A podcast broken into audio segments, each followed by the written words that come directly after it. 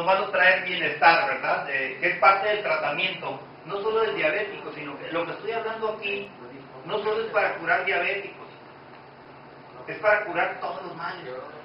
Porque cuando uno come sano, está metiéndole materiales de construcción al organismo, buenos, de primera, eternos se puede decir, para toda la vida. Entonces por eso vale la pena. Igual que en el caso de ustedes en la construcción, pues ya lo saben, ¿no? Le meten buenos materiales. Pues sí, las casas pueden durar 100 años o más, o cientos de años, ¿no? Incluso. Entonces es lo mismo con el organismo. Los nutrientes, eso es lo que tiene que ver. Por eso es que eh, en el caso de, digamos, de los nutrientes, hay una opción muy importante que vale la pena que, eh, que buscaran, el consumo de vegetales fermentados. Si uno consume vegetales fermentados, que es parte del tratamiento que le damos a los diabéticos, igual cura infinidad de padecimientos, incluyendo padecimientos neurológicos o, mentales, como el autismo, ¿verdad?, de los niños, eh, incluso mejoran los casos de Parkinson, mejoran los casos de Alzheimer con alimentos fermentados. ¿Qué es eso? Bueno, son alimentos cuyas técnicas de conservación se manejan desde hace miles de años. Por ejemplo, el chucrut. El chucrut, ¿verdad? No sé si saben ustedes lo que es el chucrut. Es un vegetal fermentado que lo van a encontrar en cualquier hogar en Alemania. Sí, es una, es una forma de conservar los vegetales. Este, se empezó a usar por los babilonios hace 7000 años el chucrut. Los romanos antes de Cristo lo consumían. Sí, y en la Edad Media los alemanes lo generalizaron para poder consumir todo el año vegetales, porque no tenían luz, ni refrigeración, ni nada de eso, ¿no? Entonces, era una forma de conservar alimentos, de vegetales sobre todo. Y entonces, así es que, eh, pues ahorita es una de las opciones mejores, el chucrut. Esta es una técnica que se aplica a todos los vegetales. Lo clásico es el uso del repollo, que se fermenta durante tres días. Bueno, tres días aquí, ¿verdad? Pero si fuera en Canadá, por ejemplo, un lugar frío, pueden ocuparse dos o tres semanas para la fermentación.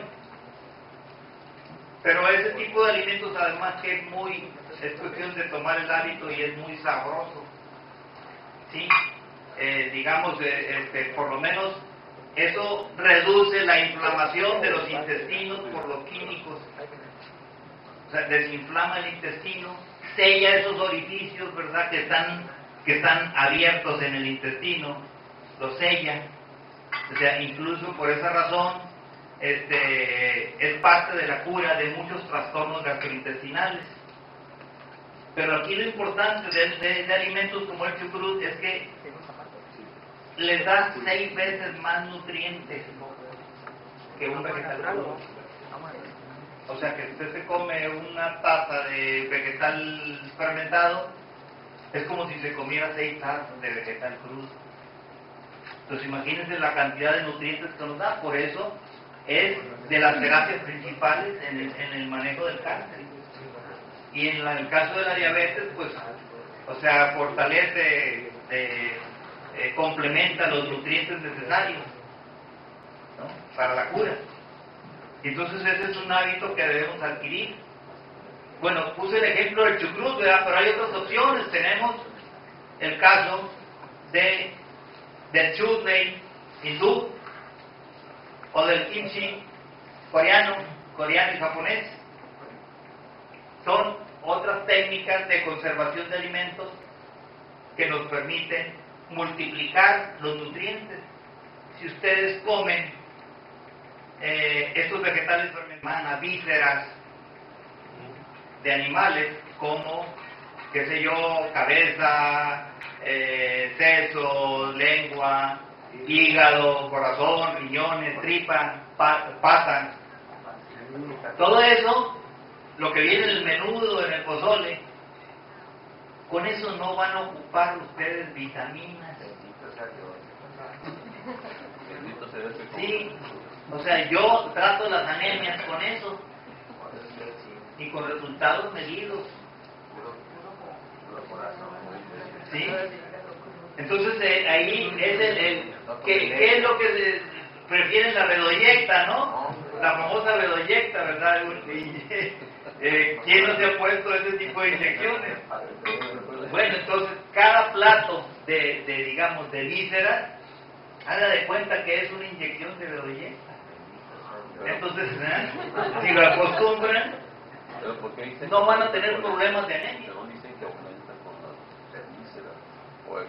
Mire, lo que pasa es lo que les decía al inicio, el colesterol eh, no hace ningún daño. Ese es el cuento que nos metieron los fabricantes de alimentos y medicinas. Es más, el, por eso el que toma medicinas para el colesterol se le seca el cerebro. Se seca el cerebro y se hace el cerebro más chiquito. Y empiezan, y empiezan a o sea que es mentira que la causa de los infartos y taponamiento de venas y arterias sea el colesterol. El problema es el azúcar. Incluso ahorita hay una empresa que se llama, hay un laboratorio Pfizer, tiene miles de demandas porque gente que no era diabética se hizo diabética tomando la atorvastatina o el o el ¿Sí? Y entonces lo que pasa es que el cerebro es grasa animal y se alimenta de colesterol. Quitamos, bajamos del colesterol y aparecen los problemas neurológicos, las enfermedades mentales. De manera que, en ese sentido, ¿qué tenemos que usar? O sea, eh, eh, tenemos que eliminar los aceites vegetales. ¿Por qué? Porque todo el aceite vegetal ya hace azúcar en el cuerpo. En cambio, si usted usa manteca de puerco, no se hace azúcar. Sí. Ahora, para que más saludable que la manteca de puerco es el aceite de coco, que tiene la misma fórmula de la manteca de puerco, tiene la misma fórmula. Pero eh, eh, la, es más medicinal, se puede decir, el aceite de coco aunque ya se metió la industria también y ya empezaron a adulterar el aceite de coco. Entonces hay que estar pendientes, ¿verdad?, de cuáles son esas adulteraciones para seguir consumiendo el aceite de coco más natural, más saludable. Igualmente, la mantequilla de vaca no hay ningún problema. ¿De vaca? De vaca, de vaca, así es. Y de hecho es difícil, bueno, salvo la mantequilla que hacen en, muchas veces gente de los ranchos, no se encuentra en el mercado la mantequilla de vaca, entonces eh, hay que, se consigue en lugares así muy especiales, algunos centros naturistas, este, mm, a veces en algún supermercado, por ejemplo, había por ahí un supermercado una mantequilla francesa costosa, eso sí, ¿verdad? Pero por lo menos es de vaca y de vaca saludable con la certificación, ¿verdad? De, eh, europea, ¿no?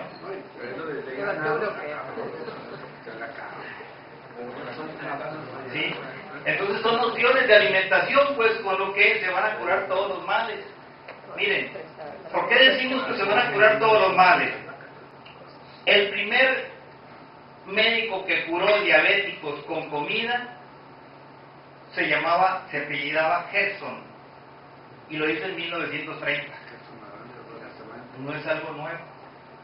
En 1930 ese médico Gerson en Alemania, era un eminente médico y este, en la búsqueda de su tratamiento porque padecía migraña, los médicos de su tiempo no pudieron hacer nada por él, entonces empezó a, tratar de curarse él a través de la alimentación.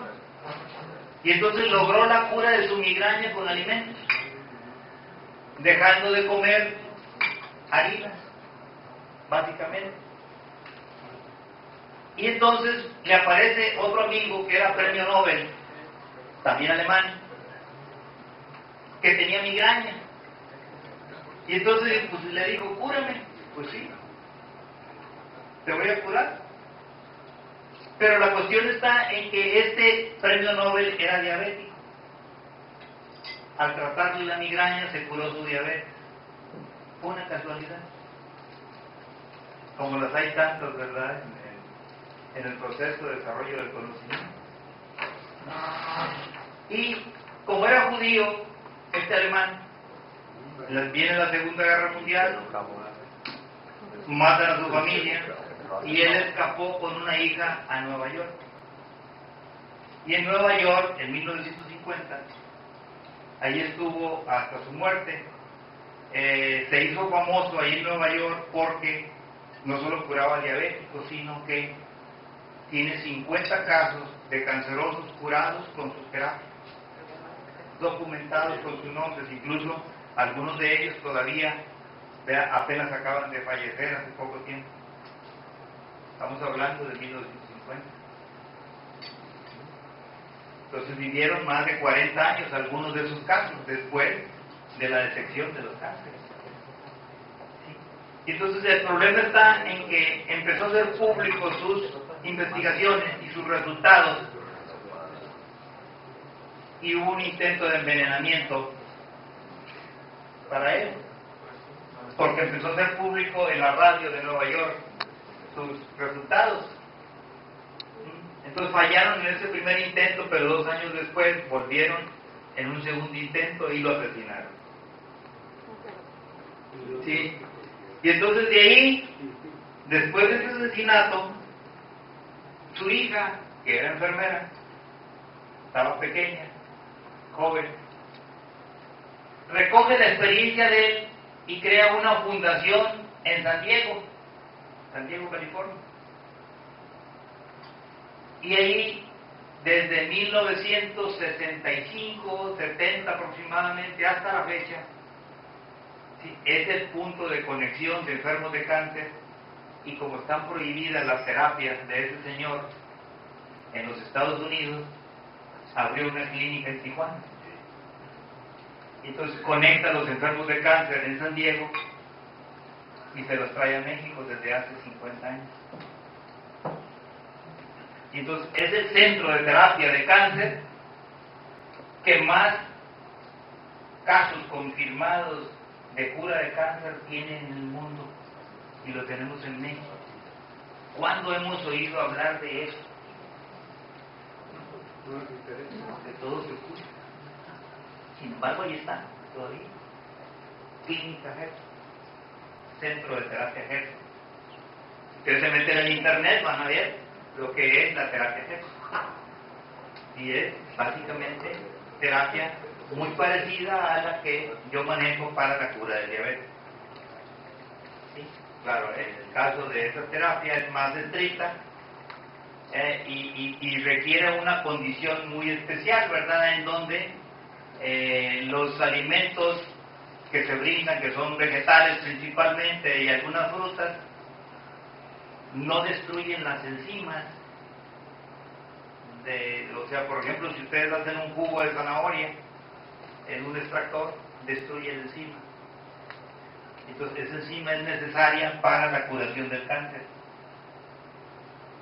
Entonces le pueden meter así concentrado a un enfermo de cáncer un costal de vegetales en forma de jugos, pero jugos donde no se destruyen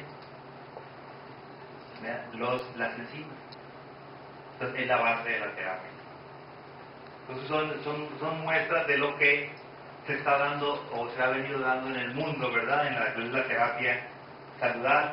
saludable.